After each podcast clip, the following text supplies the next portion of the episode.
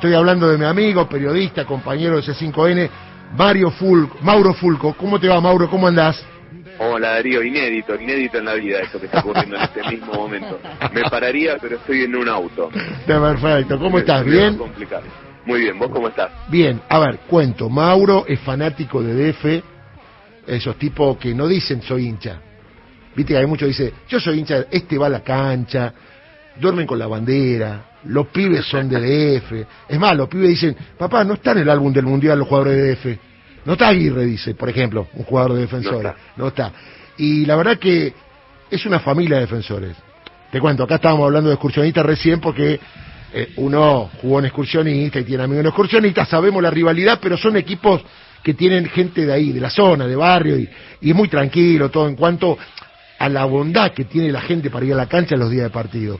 Y la verdad que a mí, mm, te digo, me dio una bronca, uno que es futbolero, que la policía de la ciudad se meta con banderas que tengan que ver con lo que tengan que ver, porque la ley establece que las banderas que son racistas, xenófobas, obviamente está bien que la policía actúe, pero una bandera que hable de Cristina Fernández, bueno, contanos un poquito porque vos estabas en la cancha, obviamente como siempre, ¿no? Como siempre, como cada vez que se puede, uno está ahí con la familia, con, en este caso estaba con mi nene más chico, mi nene mayor no, no había podido, no había podido venir. Eh, había una bandera en apoyo a Cristina, una bandera que decía Defensores con Cristina, una bandera que honestamente no sé quién la puso, pero Defensores tiene una historia respecto de los mensajes políticos. Digo, es importante destacar esto, Defensores no es un club ajeno a la política nacional, Defensores es un club cuya tribuna local lleva el nombre de un militante desaparecido, digo, para dar una idea de qué es Defensores de Belgrano. Una vez cuando termina el partido, esta vez, en esta ocasión, Defensores jugaba con Albois, un partido importante. Albois y Defensores, los dos en zona de reducido, para que se entienda, los dos peleando por una posibilidad de ascender. A los hinchas locales nos dieron la posibilidad de ir a la tribuna visitante, que es una tribuna más grande. Allí fuimos muchos de nosotros. Cuando salimos sobre Avenida del Libertador, lo que yo puedo ver es que uno de los hinchas, un compañero, un muchacho, un chico del barrio, de toda la vida, también es importante resaltar, defensores como excursionistas, digo, lo mismo, somos clubes de barrio, no es Boca, no es el Real Madrid, es un club familiar, es un club donde muchos de nosotros nos conocemos, donde vamos los mismos desde hace décadas a la cancha, es un viaje al pasado.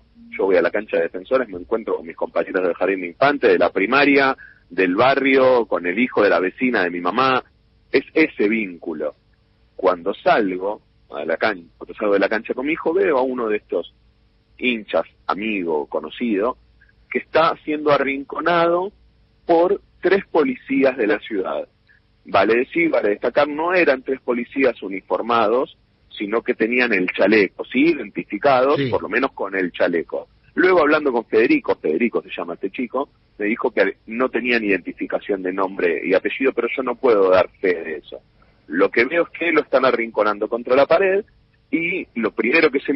Por supuesto, cuando a medida de que vamos saliendo, todos vemos lo mismo y nos quedamos a preguntar qué está pasando. A lo que nos responden que se van a llevar la bandera, van a confiscar la bandera de Cristina. Federico se, hace cargo, se hizo cargo de haberla sacado y se lo querían llevar en cana a él también. Entonces se genera un pequeño revuelo muy pacífico porque la verdad es que quiero resaltar esto. El, el chico en cuestión, Federico, el militante, pues militante peronista y, así se reivindica como tal, llama al, a, la calma, llama a la paz claro, todo sí, el sí. tiempo. Sí, sí, lo vi ayer en la nota que, que ahí en C5L le hiciste y la verdad que él estaba muy tranquilo, ¿no? Pero muy importante es esta actitud. ¿Por qué? Estos tres policías que lo encaran y lo arrinconan eran jovencitos, tendrían 30 años, no más de 30 años. Cuando ven que de pronto hay 30, 40, 50 personas pidiendo explicaciones, se ponen nerviosos y empiezan a levantar la voz. De inmediato, cuando levantan la voz, entran los, ya pertrechados los de infantería con el escudo y empiezan a intentar reprimir, a intentar pegar. Y digo a intentar porque nadie se prendió. Eh, era cuestión de un chasquido de dedos para que se desate una situación un tanto peor, ¿viste? No, y además Pero como la- todas las hinchadas hay algunos que son más bravos, ¿no? Todos los conocemos, digo, esto hubiese generado una situación mucho más complicada. Mira, lo que hablábamos con, con Fede ayer antes de hacer la nota y lo que hablamos con otros compañeros y otra gente que compartíamos esa situación, es que fue una suerte que los que primeros hayamos salido de la cancha Claro. fuimos la gente del barrio. Correcto. Y realmente la gente del barrio, el comerciante, el, eh, el vecino, Sí, sí, y que la gente, los que vos definís como los más bravos de la hinchada, que siempre hay, Obviamente. estaban adentro del club.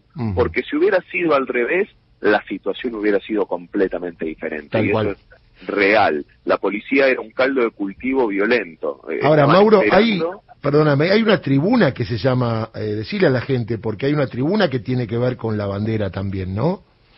La tribuna local de defensores de Belgrano desde el año 2001 se llama Marquito Zucker. Claro, claro, claro. en homenaje a Marco Zucker, el hijo del actor Marco Zucker, del recordado actor. Y está mirando la ESMA, correcto. Exactamente. Mm, todo un símbolo. eh, hay una placa con el nombre de, de, de Marco Zucker y hay una pintura con su rostro mirando a la ESMA, que es realmente un símbolo, es realmente un símbolo y un orgullo para los hinchas de defensores de Belgrano. Está claro. Eh, una pregunta, Mauro, ya como, eh, ¿sigue estando el buffet de F? Pues yo durante chico fui mucho tiempo. ¿Sigue estando el buffet ahí? Eh, No, ya no. no, ¿qué? el- Fede era el bufetero, o sea, tan Claro. conocido Federico, el chico este que, que, que, que, que da cuenta de la bandera, lo conocen todos, realmente lo conocen todos. Tuvo el bufete a cargo durante 10, 12 años. ¿Qué significa esto? Que si uno iba a defensores en cualquier momento de la semana, no solamente los días de partido, Totalmente, yo iba en la semana, estoy hablando obviamente hace muchos años, y había una cancha de eh, billar. Mucha gente iba a jugar al billar, te estoy dando mucho tiempo más atrás, ¿no? Donde mucha gente del barrio iba a jugar billar, porque como decís vos, un club tranquilo y que queda de paso, ¿no? Para ir si querés a tomar algo, a, a ver una cancha de fútbol y, y tener movilidad para todo lado, ¿no? Bueno, con el correr de los años, esa cancha de billar y ese buffet que vos conociste se transformó en otro buffet. E- Ese buffet ahora es un salón de uso múltiple sí, porque era grande, sí, sí. y se abrió otro buffet a la calle cuyo responsable era Federico. Mirá, O sea, es conocido un por muchacho todos. conocido por todos en el barrio, inclusive conocido por la policía, él mismo me lo dice ayer en la nota. La policía sabe quién soy, sabe de qué trabajo, sabe de dónde ando. Entonces no estamos hablando de gente conflictiva ni de gente con, con, con un historial violento ni nada por el estilo. Estamos hablando de gente que se hizo cargo de una bandera en apoyo a la vicepresidenta. Ahora- Ese fue el gran pecado. Mauro, vos viste que cuando uno provoca, genera el resultado que no quiere. Eh, ¿No te parece que ahora van a empezar a aparecer banderas en todos los estadios como rebeldía, más allá de la ideología o la pertenencia al kirchnerismo o al peronismo? Porque también estos tipos no saben con quién se mete, porque en realidad, históricamente, las hinchadas del fútbol fueron peronistas. De hecho, la hinchada de Chicago en su momento, y creo que era un partido eh, con defensores, cantó la marcha peronista y los metieron presos durante la dictadura. Lo mismo pasó en la hinchada de Chacarita en su momento, que los retuvieron a la salida. Digo, meterse con el fútbol, digo, es bastante complicadito para aquellos que quieren reprimir, ¿no? Bueno, el sábado en la cancha de Unión ya apareció una Sí. bandera también en apoyo. Cristina pasa que fue en la provincia de Santa Fe. Me parece que el tema acá es la ciudad y la Claro. manifestación popular en apoyo al peronismo. Me parece que el problema y, y el punto álgido o el punto caliente de esta semana es la ciudad y el encono que hay respecto de las manifestaciones populares. Tal cual. La tal cual. cancha es un lugar histórico de demostraciones populares. Totalmente, totalmente. Eh, y la verdad es que callar a las masas en una cancha de fútbol va a ser difícil. Pueden secuestrar una bandera, Sí. pueden secuestrar dos, pueden secuestrar diez, pero en el momento en que la gente empieza a cantar, ¿qué van a hacer? ¿Van a ponerle mute a la hinchada? Es difícil. bueno, si habremos pasado, porque vos también sabrá, habrá sido rojo y negro, ¿no? Yo iba cuando rojo negro era chiquito, estaba sobre Avenida Libertador, ¿no? Eh, eh, el gran pati rojo y negro, que era, le digo a la gente, era el pati con un pancito especial. Mire, escuche bien. Sigue siendo, Sofía, sigue siendo. ¿eh? Usted también, eh, Mariana, es tomate, cebolla, queso, jamón. Genial. Muy, Nada más. Muy recomendable. Muy Impresionante. No necesita nada más. Vos sabés que íbamos con unos amigos que éramos todos jugadores de excursionistas, íbamos a jugar al billar a la cancha de defensores. No decimos nada, éramos jugadores de excursionistas, estoy hablando 12, 13, 14 años. Y después nos íbamos rojo y negro. ¿Y sabe qué competencia hacíamos? ¿Quién se come más rojo y negro? Yo perdí con un compañero. Él se comió cinco y yo cuatro. Extraordinario. Te mando un abrazo, Mauro. Un abrazo grande, Darío.